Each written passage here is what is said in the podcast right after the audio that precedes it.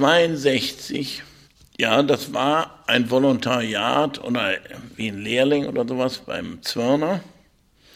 Aber ich war, ich denke, es war höchstens ein Dreivierteljahr. Der tat so, als wäre das was ganz Wichtiges, Ernsthaftes und Berufsschule und ich sollte Steno lernen und sowas.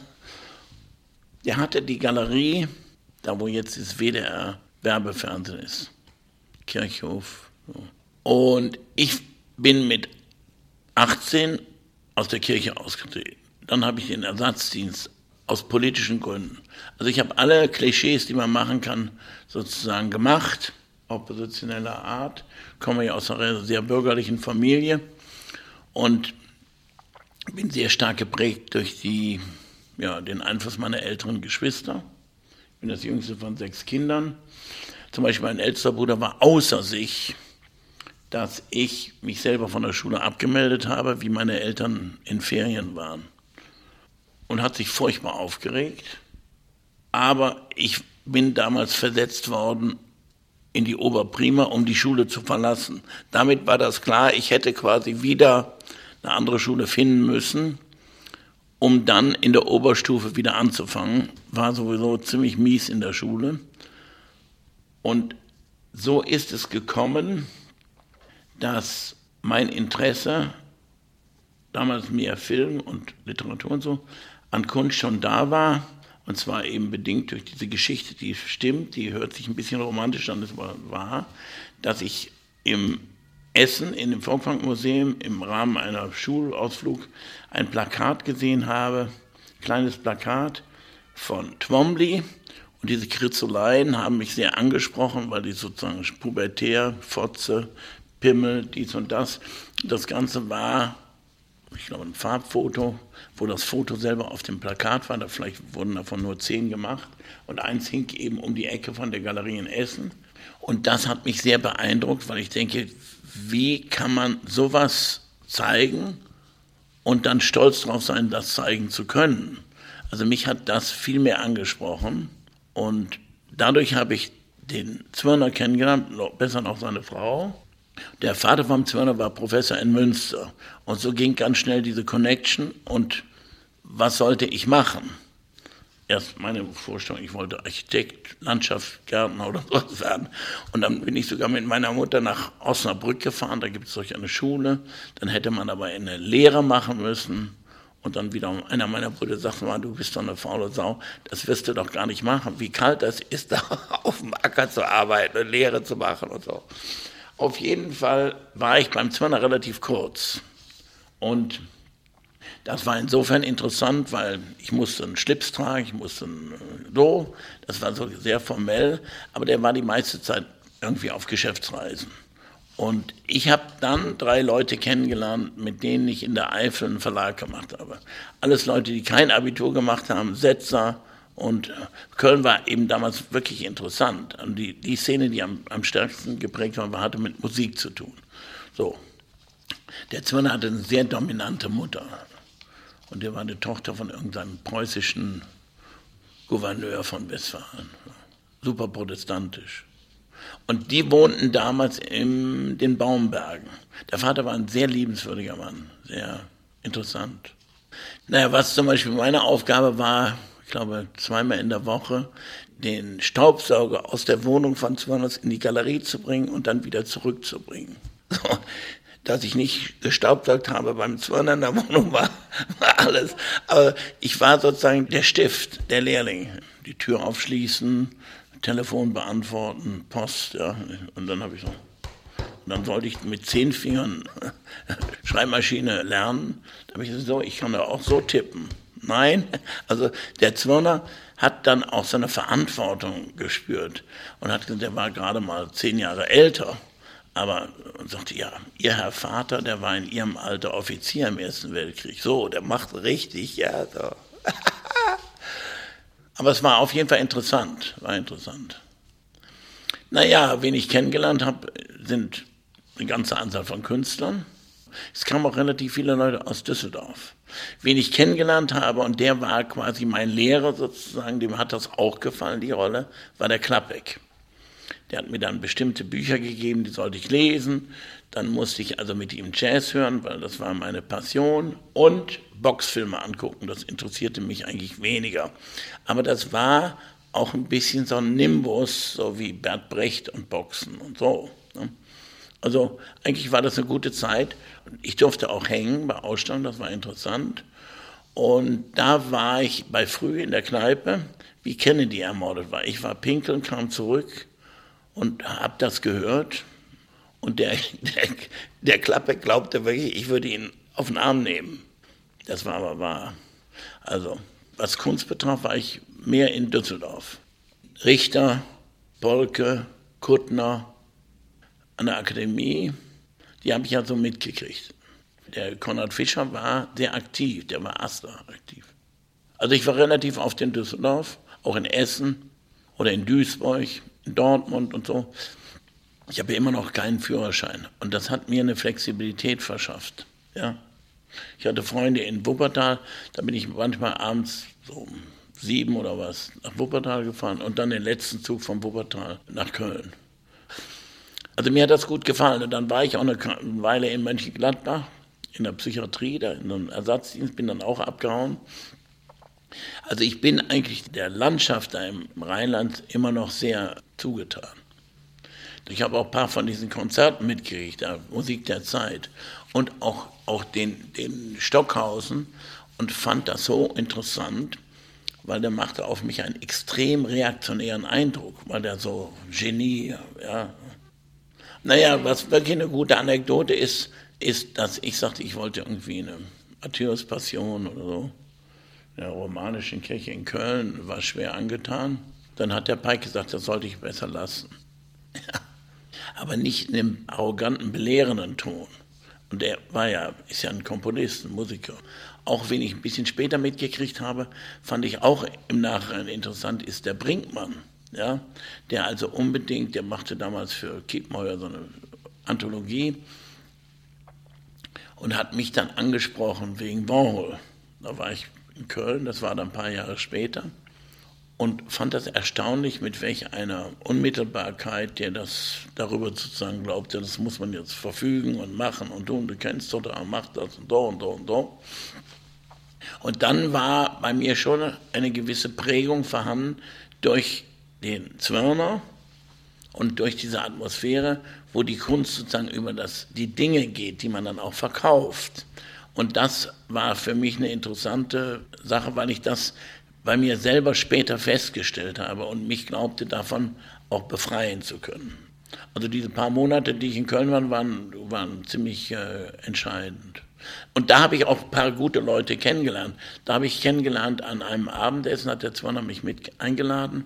Da war der Pontus Hulten und der Herz. Das ist ein Kunsthändler aus Bremen, Jude, Antifaschist, total so im mit Monokel und Casinoton, also wie bei George Cross, ein Klischee, aber interessant. Und der war ein Verfechter von den Ossi-Malern, so Leipziger Schule, solange sie Kommunisten waren.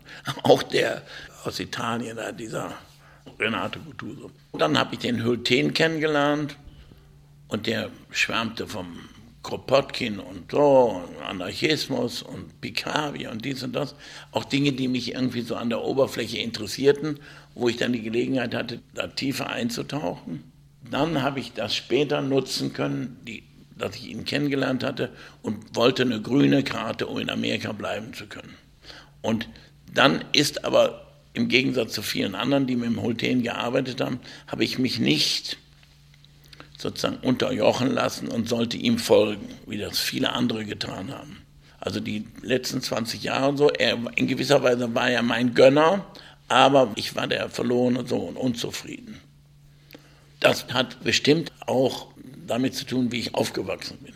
Durch meine älteren Geschwister, mach das, hol das, ich sage 20 Pfennig, dann hole ich das. So, ich habe mich nicht unterjochen lassen und habe also quasi Kante gegeben. War auch der Erste in der Familie, gesagt hat, nee, ich gehe nicht in die Kirche.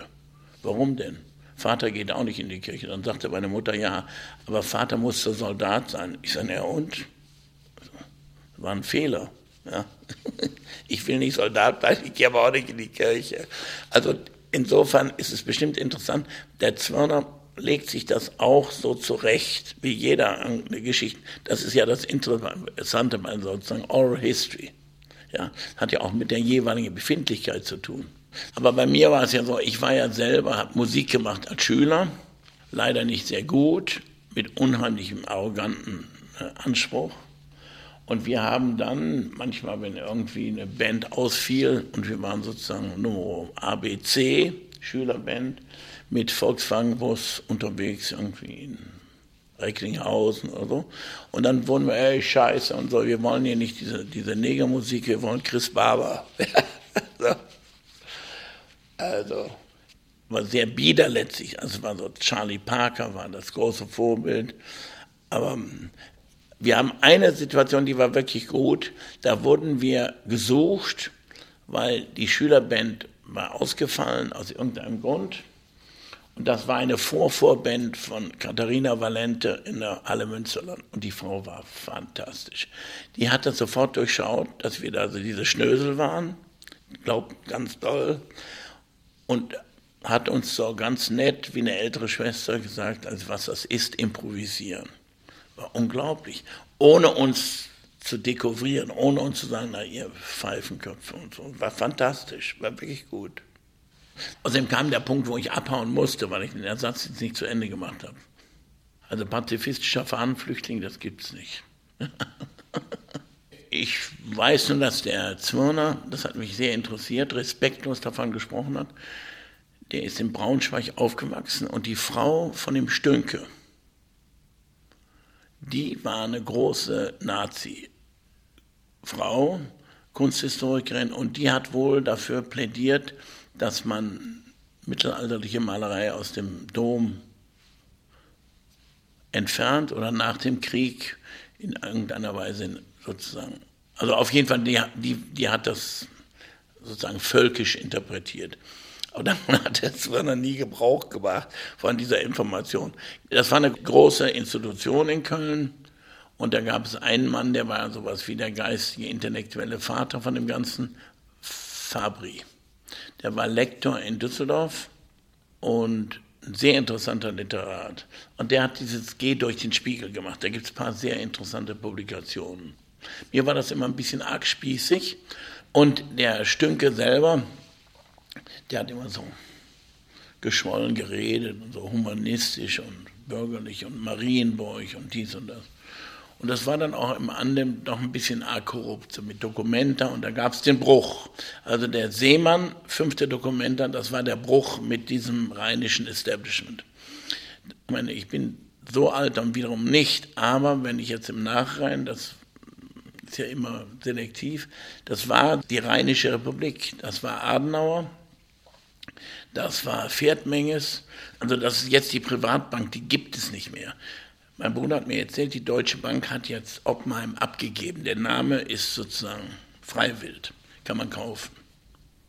Und das ist natürlich eine ungeheuer wichtige Institution, wenn man bedenkt, Kaiserreich, Dom, Nazizeit und so weiter. So wie Sokom Verlag, so im kulturellen. Also wie ich in Köln war, das kann man im Nachhinein auch schön reden. Eine ganz wichtige Figur, mit dem ich so gut wie wenig nichts zu tun hatte, war mir zu dominant und übergriffig, war der Fostel. Aber was der Fostel, der war ein wahnsinnig offener Typ und hat wahnsinnig viele gute Leute auch unterstützt und dahin geholt. Ja. Also eine Freundschaft, die ich hatte, aus der Kunstwelt heraus sehr intensiv, von dem ich auch viel gelernt habe, war der Thomas Schmidt. Und der Thomas Schmidt hat sich dann, dann wie der Fostel aus Köln wegging mit Pauken und Trompeten und Köln sei nicht mehr die Fluxusstadt und er geht nach Berlin. Daraufhin hat der Thomas eine Video geschrieben.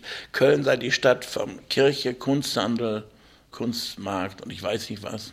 Aber alles andere als Fluxusstadt, ja. Und in New York war ich auch jahrelang und konnte auch gar nicht mehr nach Deutschland gehen, dann hätten sie mich war auch ein Vorteil. Ich bin auch in New York in der Zeit immer allen Deutschen, das, plötzlich gab das ja immer mehr Deutsche, die da hinkamen und so, mich entzogen.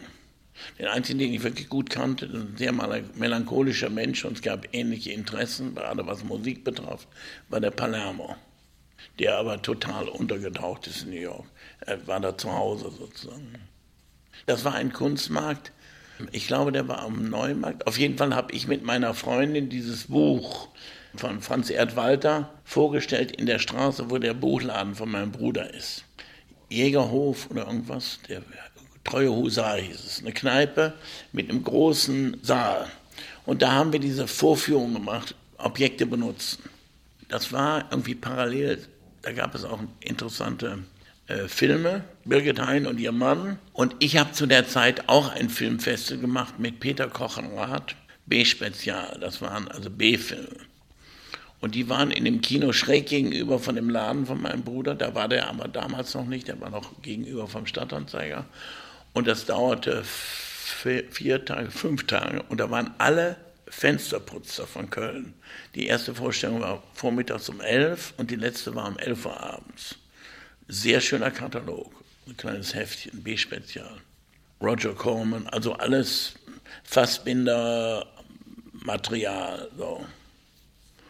Und der Kochenrat, der war Filmredakteur beim Standardzeiger. Und das habe ich noch mitgekriegt. Da war es eine super Filmredaktion im Standardzeiger.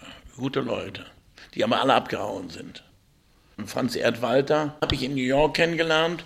Und zwar war das sozusagen ein schlechtes Gewissen vom Konrad Fischer. Der sagte, Kasper, das könnte dich interessieren. Und ziemlich obskur. Ich glaube, das wird dich interessieren wir haben den immer nur verarscht, den Franz Erdwalter. Der hat sich immer so furchtbar pompös und wichtig genommen. Und das ist eigentlich so ein Oberlehrertyp und so, wie der Konrad war. Und hat den Kontakt gemacht. Und dann habe ich ihn kennengelernt und war wirklich schwer angetan von dem, was er macht. Und habe gesagt, ich habe das sozusagen mir verstanden, wie die Überwindung quasi von Kunstmarkt wie die Wiener Werkstätte. Also eine moderne, die sich selber verschwinden lässt, die, diesen Kunstbegriff mit dem großen K, sondern sich irgendwie zweckdienlich macht. Und dann war das bei mir quasi religiös und übersteigert, das rein funktional zu sehen. Und dann durch diese Präsentation in Köln kam der Wember und hat das dann in Krefeld gezeigt, was ich großartig fand, wegen den Mies van der Rohe Gebäuden und so, aber zugleich auch erworben und dann standen die verpackt auf dem Sockel. Ich habe gesagt, mal, was ist denn das für eine katholische Scheiße? Ne? Und somit, es gibt ein großes, langes Interview, ach, 80 Seiten, Franz Erdwalter, Peter Weibel und ich. Und alles ist rausgestrichen, alles ist rausgestrichen. Ja, das ist interessant. Ich habe zum Franz Erd, ich, ich habe ihm jetzt gratuliert. Ich hab, hat, auch, hat mich gefreut, dass er da diesen Löwen bekommen hat. Aber das war ihm ungeheuer wichtig.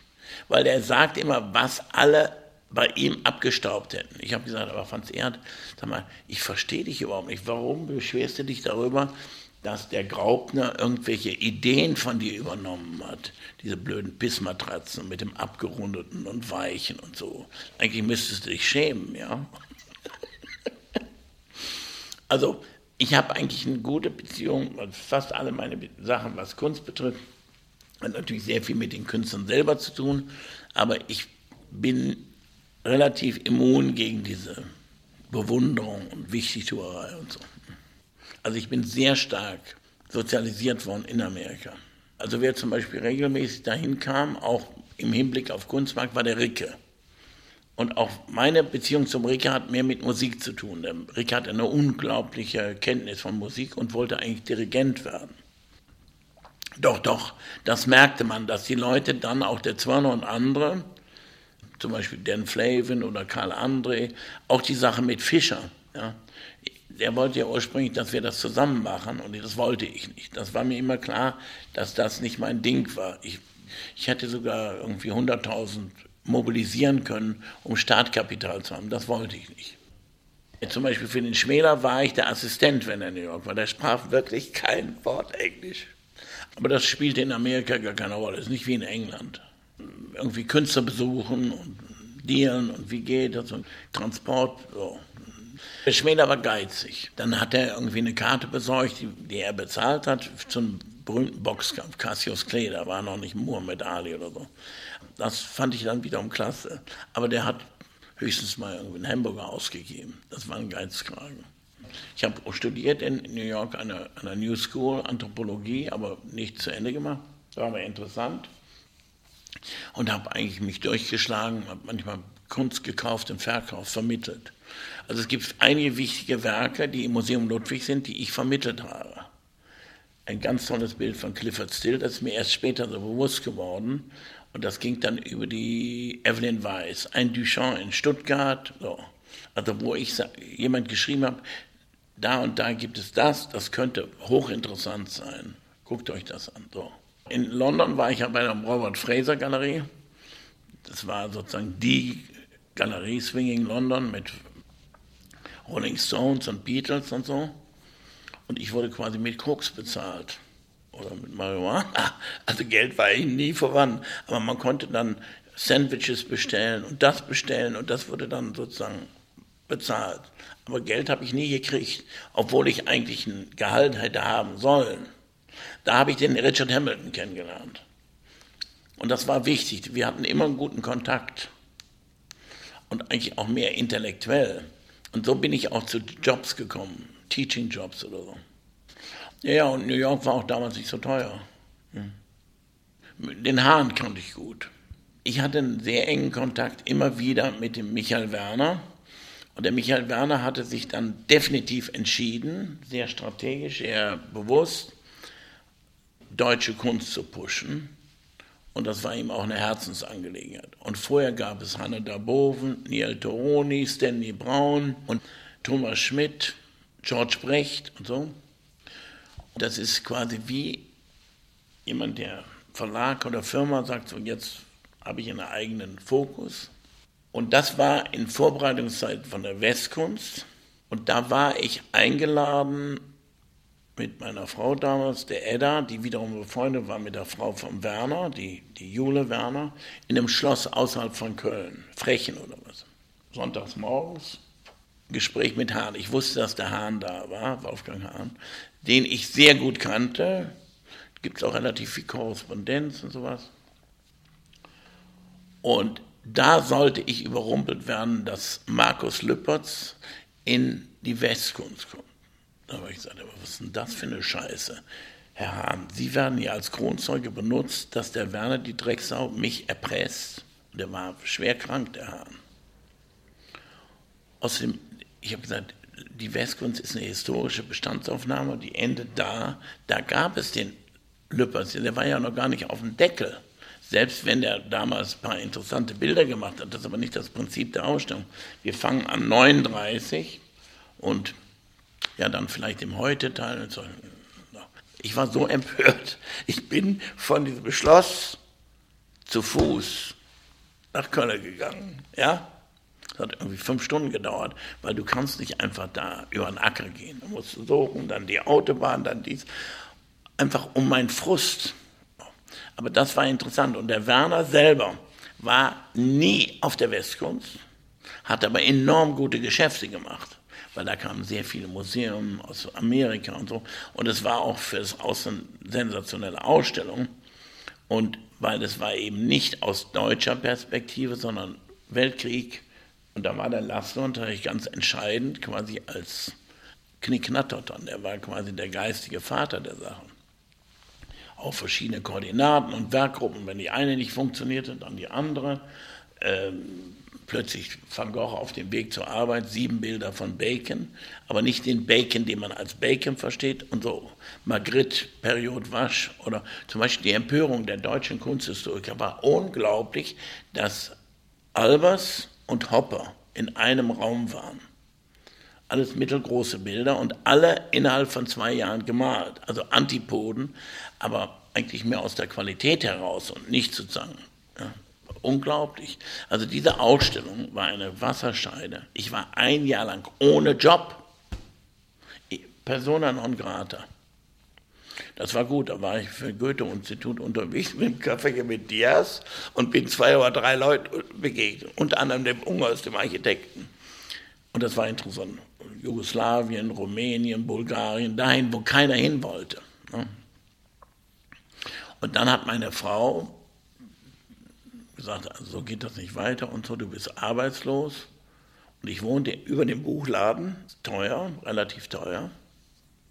Wir hatten erstklassigen Wein, wir sind in den Ferien gefahren, wir konnten Bücher kaufen, Schallplatten, alles. Eigentlich gab es gar keinen Grund, auch wenn ich keinen festen Job hatte. Ja. Und dann hat der Richter dafür gesorgt, eigentlich mehr aus Zuneigung zu meiner Frau, dass ich eingeladen wurde für ein Bewerbungsgespräch an der Akademie in Düsseldorf.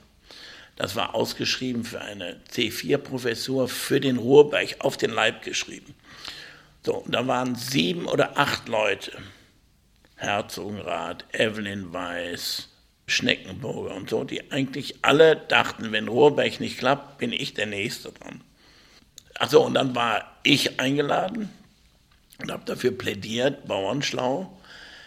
Einen Lehrstuhl würde ich nicht für immer machen, sondern fünf Jahre ausprobieren, ob das überhaupt notwendig ist. Weil das war ja für live ausgeschrieben. Damit habe ich mich unglaublich viele Feinde gemacht. Das war nicht meine Absicht, das war aber das Ergebnis. Ich war ja zweimal äh, Dokumenta-Kandidat und ich bin ein guter Verlierer. Und insofern erzähle ich das, weil das alles miteinander zu tun hat. Da bin ich relativ weit gekommen und dann gab es eine Entscheidung zwischen Herzog, Rat und mir. Ich hatte mich beworben mit einem Konzept von acht Seiten und alle Fragen, die die hatten, habe ich so präzise wie möglich beantwortet. Inklusive mit wem ich das machen wollte, Team und in welche Richtung das ging. Ich habe zu viel auch gesagt vielleicht. Da gab es eben eine große Opposition von den Deutschen in dem Gremium. Nein, das kann nicht sein, dass ein Nicht-Kunsthistoriker, Nicht-Museumsmann als Deutscher das nimmt. Es war nach Fuchs. Und dann war der Vertreter sozusagen dieser deutschen Gruppe der Herzogenrat mit Video und, ne? und dann wurde ich gefragt, würden Sie das mit Herzogenrat machen? Ich sage, nein, natürlich nicht. Es geht nicht gegen Herzogenrat, sondern ich habe ja mein Konzept vorgestellt. Ich kann ja den Leuten, mit denen ich das auch erarbeitet habe, nicht sagen, tut mir leid, ist jetzt eine andere, will ich nicht. Nein. Dann ist der Herzog hat gefragt, willst Sie mit dem König machen? Da hat er gesagt, ja. Und dann war der auch, dann ging das ja auch nicht. Also es war sozusagen wie Jamaika. Und dann kam wieder der Seemann ins Spiel, weil er selber in der Jury war und plötzlich zu uns kam. Ich sage, Harry, was wollen Sie denn jetzt hier? Sind doch in der Jury. Ja, ich will euch unterstützen, Trost schaffen. Dann hat der Schneckenburger das zweimal hintereinander gemacht. Und dann vorher war ich auch einer von mehreren Leuten, bin aber in der Vorrunde ausgeschieden, habe aber quasi ein interessantes anthropologisches Konzept gemacht. Vielleicht ein bisschen affirmativ, aber im Nachhinein interessant. Also ich bin ein guter Verlierer, das muss ich sagen. Ah, und sonst wäre zum Beispiel die dritte Ausstellung in Münster nicht passiert. Mein Bruder, der hatte ja damals, der war ja zwangsweise, hat er ja einen eigenen Laden gemacht, das wollte er gar nicht. Und es war eigentlich mein Vater, der ihn sehr unter Druck gesetzt hat. Der Walter war ein extrem guter Reiter, extrem guter Reiter. Also richtig super Reiter. Mein Bruder, der Walter, der, der hat in Wien studiert, in Berlin und in Münster. Am Ende in Münster, der hat immer nur in seinem Zimmer gehockt und gelesen. Und morgens um fünf ist er aufgestanden und hat drei Pferde zugeritten. Also unter anderem von dem Klimke, diesem Dressurreiter. Als Schüler war der wahnsinnig fett phlegmatisch dick. Und dann ist er ins Internat gekommen und hatte furchtbar Heimweh. War immer sozusagen der Liebling der Mutter. Und wurde dann aber sehr so ein asketischer Typ. Und dann hat mein Vater ihn unter Druck gesetzt. Du kannst doch nicht hier immer in deiner Kemenate sitzen und lesen und machen und tun und so. Und was interessiert dich denn? Ja, Bücher. Ja, dann mach was draus. Und dann ist er über Vermittlung von Zwirner wiederum in der Bücherstube am Dom hat er eine Lehre gemacht. Und das war hochinteressant. Das war eine Buchhandlung, die in der Nazizeit überdauert hat. Und Schulze Fellinghausen war einer von denen. Ja. Und wenn ich meinen Bruder mal besuchte, war der so schüchtern und also fand das so peinlich, dass sein kleiner Bruder mit seinem Chef sprach sich verdünnisiert. Und der hat sich über den Buchladen sozialisiert. Wenn der zu Hause ist, ist er auch total stur. Aber im Laden, dann sind das Kunden und er sagt auch seine besten Informanten sind die Kunden. Aber ich finde, dass diese Buchhandlung seit 20 Jahren immer uninteressanter wird. Das ist aber marktbedingt. Und die erste Buchladen war fantastisch. Das war direkt im Stadtanzeiger gegenüber, das war der Pförtner vom Stadtanzeiger, der hat das sozusagen als Nachkriegs so eine Hütte da gebaut, typisch Kölsch. Das hat er gemietet und das war touristische Bücher, Literatur, eine richtige Buchhandlung, Schwerpunkt Kunst. Und ich habe für den Walter ziemlich viele Sachen in New York machen können. Aber das Blöde war, ich habe dann aufgehört, weil ich überhaupt gar kein Geld verdient habe. Ich war sozusagen Teilhaber, aber er konnte das Zeug verkaufen. Und dann habe ich gesagt, jetzt mache ich nicht mehr. Aber das Programm war gut und Franz Erd Walter war auch ein interessantes Buch. Ganz wichtig ist das House of Dust von Alison Knowles. Auch das moderne Antiquariat ist dadurch gekommen, dass ich mich dann darum gekümmert habe und es konnte es manchmal sehr wichtige wissenschaftliche Publikationen, die sozusagen überdruckt waren und wo plötzlich der Markt futsch war, weil es für die Bibliotheken absorbiert. Da konnten dann irgendwie acht Bände über ozeanische Kunst oder was immer auch, kosteten 500 Dollar und die wurden dann verkauft im Rahmen für 50 Dollar. Dann hat er sie halt verkauft für 100 Dollar und wenn sie dann wirklich vergriffen waren, dann waren sie plötzlich antiquarisch wieder 500 Dollar. So, es war eine gute Geschäftsidee. Also das, was man modernes Antiquariat nannte. Zum Beispiel auch sowas wie Taschen hat der Walter sehr stark äh, befördert. Er hatte immer, also ist ein Geschäftsmann, aber er ist unglaublich solidarisch, wenn jemand mit einer neuen Idee daherkommt. Weil der Taschen hatte ja einen Shop nur für Comics. Gute, guter Laden. Also insofern ist der Geist von Köln schon interessant. Der Hackenberg, der hat in dem Bayern-Kurier, das ist die CSU-Zeitung, aber richtig stramm rechts, einen Artikel gelesen, da hat er sich so gefreut. Da gibt es einen Typ, einen Journalist, der war schwerer Kommunist, also richtig dogmatisch Stalinist. Der hat eine Zeitschrift herausgegeben. Und das war so linke Kunst, mit Hartfield und sowas. Und dann hat die DDR ich, das irgendwie abgeknipst, ich weiß nicht mehr, wie er heißt, aus München. Wie habe ich den kennengelernt? Ah ja klar, über den, diesen berühmten Anarchisten und Pazifisten, der in der Nazizeit als Bayern nach New York gegangen ist. Ich komme jetzt auf den Namen nicht. Auf jeden Fall hat der geschrieben, der Kaspar König, selbst ernannter linksanarchistischer Meinungsmacher in Sachen Kunst, aber Kunst in Anführungsstrichen wie DDR, und eine Philippika internationalistische Verschwörung. Also er hat mich quasi zu dem klassischen Juden gemacht. So. Und das hat dem Hackenberg so gefallen, dass er mir geschrieben hat, König, Sie kriegen keinen Fuß auf den Boden, kommen Sie nach Köln. Sie arbeiten auch mit Ihrem Bruder zusammen. Ich kannte den Hackenberg. Dann habe ich ihm einen Brief geschrieben, dass ich das sehr interessant fände, aber nur, wenn er mir die Reise bezahlen würde. Zweiter Klasse, Hotel wäre nicht nötig. Und dann hatten wir das Treffen und dann er gesagt, König, das ist das, was wir in der Verwaltung nennen, ein Vorgang schaffen. Und dann musste ich die Fahrkarte fotokopieren, weil ich war ja hin und 85 Mark. Frau, die war immer noch da, lange Zeit holen Sie bitte mal einen Quittungsblock, 85 habe ich bezahlt gekriegt. So, und einen Leitsordner. Das war der Vorgang. Und so ist die Westkunst entstanden. Die Idee war, Köln solle eine große Ausstellung machen, anknüpfend an Pressa, anknüpfend an die berühmten Ausstellungen der 20er Jahre, weil in der Bundesrepublik gibt es diese großen Landesausstellungen mit einem Wahnsinnsgeld, die Staufer in Stuttgart, die Preußen in Berlin, die Wittelsbacher und wir hatten nie ein Herrscherhaus im Rheinland. Wir waren friedfertig.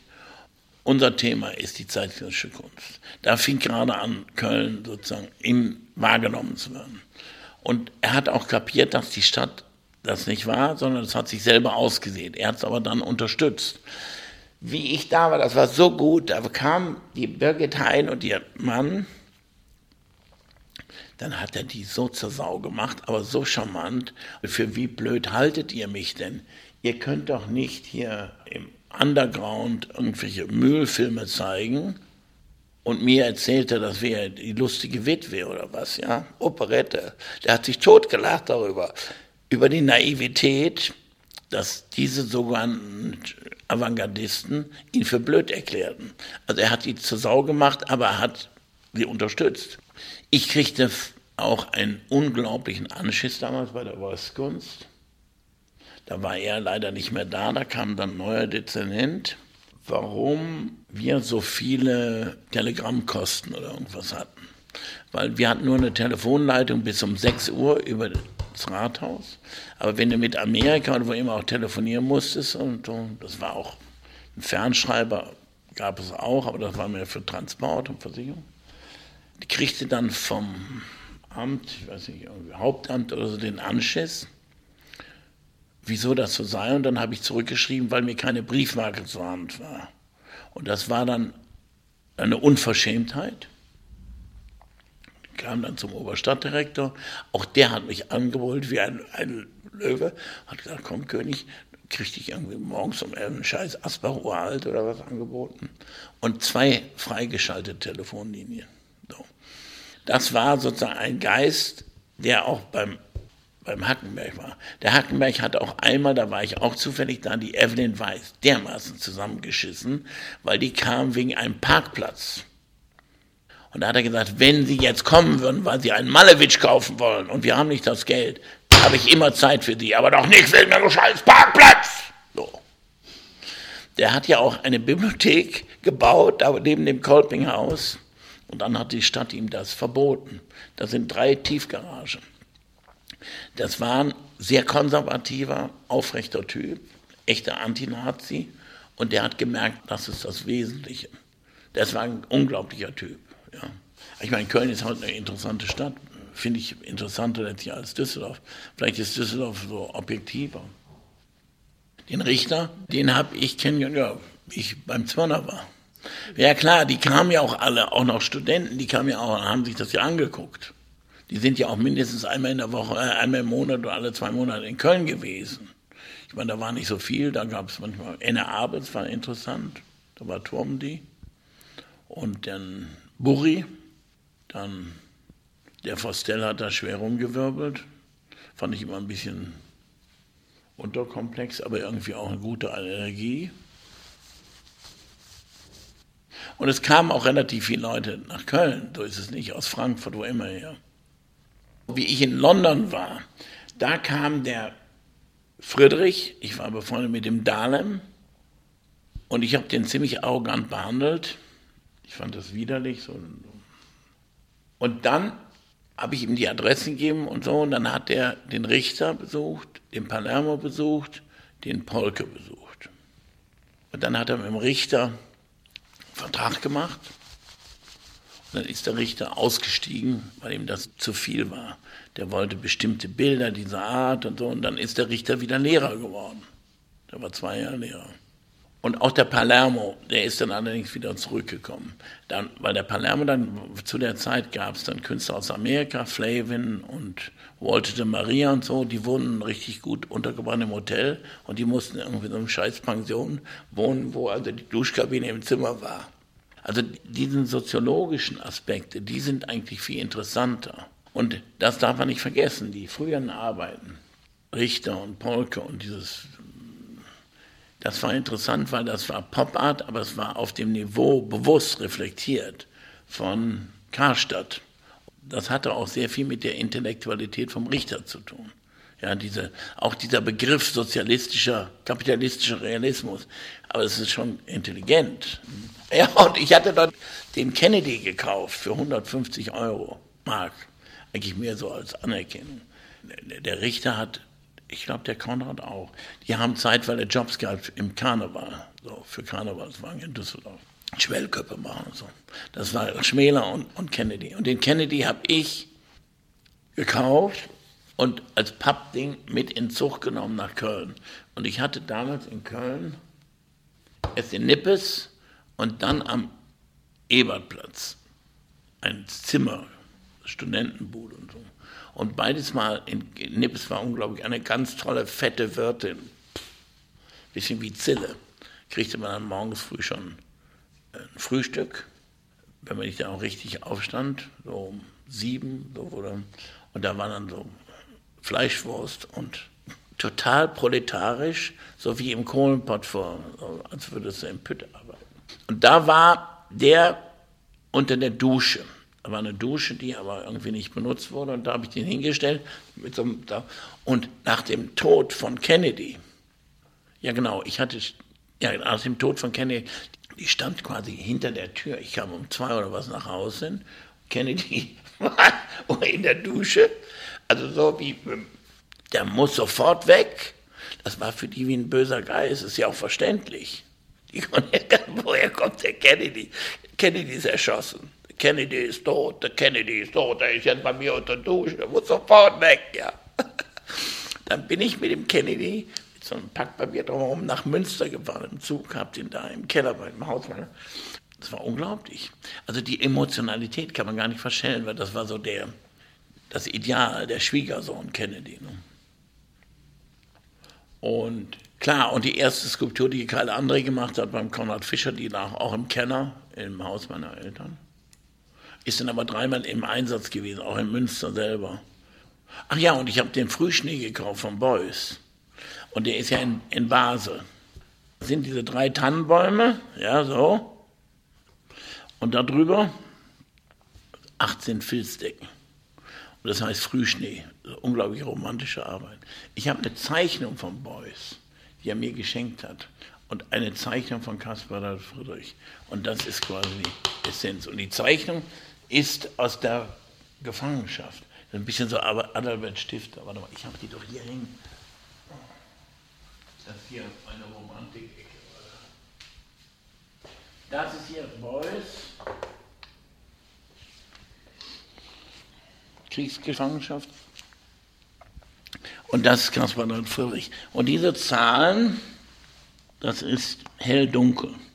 Das ist ein Bild, das ist in Dresden und eine Lichtung im Siebengebirge oder was. Und das ist ja so ein Gletscher. Den Beuys kann ich sehr gut, da habe ich gewohnt, wenn ich aus New York kam. Und der Beuys war da ganz egoistisch.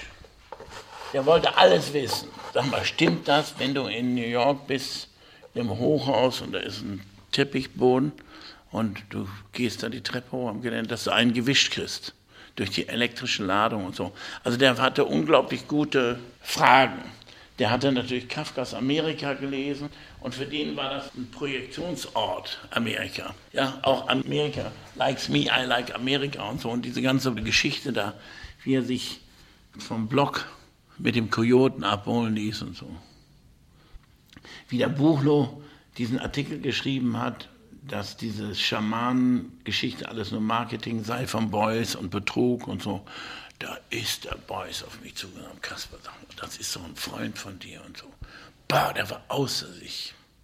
Ich habe gesagt, ja, der hat das eben anders drauf. Der ist sozusagen amerikanisch geworden und vollkommen protestantisch-moralisch und so. Ich habe das immer interessant gefunden beim Beuys. Der hat damals eine Biografie hektografiert immer verteilt. Und da war unter anderem 1900, ich weiß nicht wann, irgendwie 50er Jahre, Teilnahme an einer Ausstellung, Stahl und Eisen hieß die, am Mannesmannufer in Düsseldorf. Und er nannte das Teilnahme an der Ausstellung Stahl und Eisbein statt Eisen ähm, als Nachschlag nicht Ballett von Pine. Das heißt, er hat sich quasi darüber Gedanken gemacht und sich distanziert von diesem auch der hat sich immer lächerlich, lustig gemacht über diese Neoromantik technologisch von Pine, Macke und Uecker und so. Das war ja ganz groß und international, aber eigentlich war es auch Design und äh, Knolle International und Braunradio und so nur eben. Ne? Und das, das war eigentlich das, was ich immer so toll auch fand an den Boys, auch seine Durchtriebenheit, sehr katholisch und die Niederrheiner sind ja echte Spökenkieker. Ja. Na klar, wenn er sagt, also er ist da gesalbt worden und in Filz gewickelt und dann von den Schamanen da irgendwo in Sibirien, das sind ja Mongolen und so. Das fand ich interessant. Das ist natürlich auch so Karl May und halt sehr schräg. Ich habe ja sehr viel gelesen und ich fand den Beuys immer interessant. Der Beuys wollte, dass ich das kaufe. Ich habe gesagt, ich weiß doch gar nicht wohin, ich habe da gar keine Wohnung. Kauf das, Kasper. Ich glaube, ich habe dafür 1800 Mark bezahlt und dann ist es später verkauft worden für ganz wenig Geld als Überzeugungsgeschichte an das Kunstmuseum in Basel. Das war das erste Museum, die was von Beuys gekauft Ich glaube, ich habe daran vielleicht 500 Mark verdient oder was, aber ich war stolz wie Oscar. Ja. Über Beuys indirekt habe ich die Yvonne Rayner kennengelernt. Bob Morris und Yvonne Rayner waren eingeladen von Beuys an der Akademie. Ich glaube, der Morris hatte eine Ausstellung mit Schmäler. Dann, wie ich in Nova Scotia war und diese Bücher gemacht habe, den, den Moritz habe ich kennengelernt, übrigens über den Hans Hake. Also ich habe immer Künstler gefragt, wenn ich irgendwo war, was soll ich mir angucken und so. Und dann ging es mir immer darum, mich nützlich machen zu wollen. Ich wollte nicht so ein interessierter Abhänger sein und so. Und wie kann ich mich selber einbringen und auch meine eigene Sache da verfolgen. So habe ich den Beuys kennengelernt. Der hatte am Graberplatz eine Einliegerwohnung, da konnte ich dann da schlafen. Der war einfach interessiert, der wollte alles wissen der hat ja unglaublich viel gelernt, auch von seinen Studenten. Warum interessiert dich das? Was interessiert dich? Zum Teil hat er aber seine Studenten auch nicht wirklich so informiert, wie er es hätte tun können. Also ich war damals sehr mit dem Thaddeus befreundet. Und der Thaddeus war Assistent beim Beuys. Der kommt aus Dortmund und so sehr milieubezogen. Der Vater Friseur, dem haben die Nazis da die, die Zähne abgezwackt. So. Und äh, damit er rumlief wie eine Ente, die watschelt. Also so, da, der konnte auch wahnsinnig plastisch reden, der Thaddeus. Aber der war eben der traditionelle Künstler, ein Maler. Und der Beuys hätte ihm sagen müssen, du musst dir das mal angucken, was Edward Hopper macht. Das hat er nie gemacht. Der hat den voll irgendwie ins Messer laufen lassen. Weil in einer Zeit, wo er wirklich das hätte verarbeiten können, hat er das nicht gemacht. Und der war voll aus dem Bauch heraus. Und dann gab es wiederum der Typ, der sein Assistent dann war, dieser Lehrer da aus Gelsenkirchen mit seinem Bruder. Der war quasi wie Beuys auf Erden. Der hatte ja auch so eine Schrift simuliert wie Beuys, so Sütterlin was generationsbedingt war beim Beuys. Meine Mutter hat auch so schreiben gelernt. Der Beuys war fantastisch. Der hat auch mit Palermo und so, das hat er gemerkt, dieses romantische Moment. Also der hat das alles sehr ernst genommen, der hat genommen und gegeben. Und da war jemand von außen genauso interessant. Und, so. und hat gesagt, red mal mit dem oder so, auch dass er, besuch mal die. So, ja. Der wollte auch Frischluft haben für die Studenten. Und am Ende hatte der irgendwie 250 Studenten. Und das habe ich ja noch mitgekriegt, so peripher. Und dann hat er zum Schluss der Boys, ich war ja viereinhalb Jahre an der Akademie, da hat er gesagt, Kasper, du musst hier äh, Chef werden. Ja. Also das hat er nie überwunden, dass er da rausgeflogen ist. Es war für ihn schwer. Du musst der Chef werden. Ich sage, nee, nee, nee, nee, das hat keinen Sinn und so will ich auch gar nicht. Aber interessant war, ach ja, wie ich mich beworben habe bei der Dokumenta, war ja Beuys der Obergottvater sozusagen. Der war der Ehren, Ehrenschutz sozusagen. Das hätte aber bedeutet, dass er als Künstler nicht hätte mitmachen können, weil er hatte ja diese 100 Tage. Und ich finde ja, das immer noch eine der interessantesten Arbeiten, dieses Verwalten statt Verwalten, die 7000 Eichen. Und dann musste ich zum Schluss sogar noch Präsident in seinem scheiß Free University werden. Und ich habe gesagt, Boys, ich bin kein Mitglied in irgendeinem einem Verein, will ich auch nicht sein. Und musste das aber machen. Und da hatte er schon eine Todesahnung. Ich konnte das nicht wissen, dass er so bald danach sterben würde. Ich bin kein Kurator, ich habe eine handwerkliche Beziehung dazu. Das war natürlich ein Traum, die Sache mit äh, Wall. Da war ich vollkommen intuitiv naiv. Ich habe das gespürt. Mich interessierte aber eigentlich mehr die Distribution. Also nicht nur die Produktion, sondern sofort auch ich bin ja relativ unpolitisch. Ich habe ja 68 Gott sei Dank in Deutschland nicht erlebt, aber das ist eigentlich meine Generation. Und habe mich nur gewundert, wie ich zurückkam, dass sie sich alle duzten. Und das fand ich immer widerlich. Ich bin ja im Internat groß geworden. Fand ich furchtbar. Also auch die Idee in einer WG oder so, das kam ich nicht mit klar. Und das eigentlich ist mehr diese Härte, der hat mich interessiert. Und ich finde Wall immer noch eine ganz, ganz, ganz zentralen Figur. Also wenn du das Wall Museum in, in Pittsburgh besuchst, oder? Das ist ein Eldorado, oder entweder für Schwule oder Leute, die sozusagen wirklich aus einer proletarischen Situation kommen. Fast alle Künstler kommen aus sehr bürgerlichen, ja, der ganze Kunstwerk ist sehr bürgerlich durchsetzt. Und Ed Reinhardt war sozusagen Aristokrat, Russe, Gewerkschaftler, hochgebildet. Oder eben, so wie Wall, die Mutter war Putzfrau, Vater Hilfsarbeiter. Ruthene, das war also eine Minorität zwischen Weißrussland und Polen und so, die haben sie alle in den Arsch getreten. Also das ist so, ja. Und wie ich in New York war, war Wall sozusagen, mit Neid wurde der als der schwule Schaufensterdekorateur gesehen. Der wurde echt geschnitten. Das habe ich ja noch mitgekriegt. Wie ich in New York war, bin ich immer in die Jazzclubs gegangen. Das waren die großen Heroen für mich.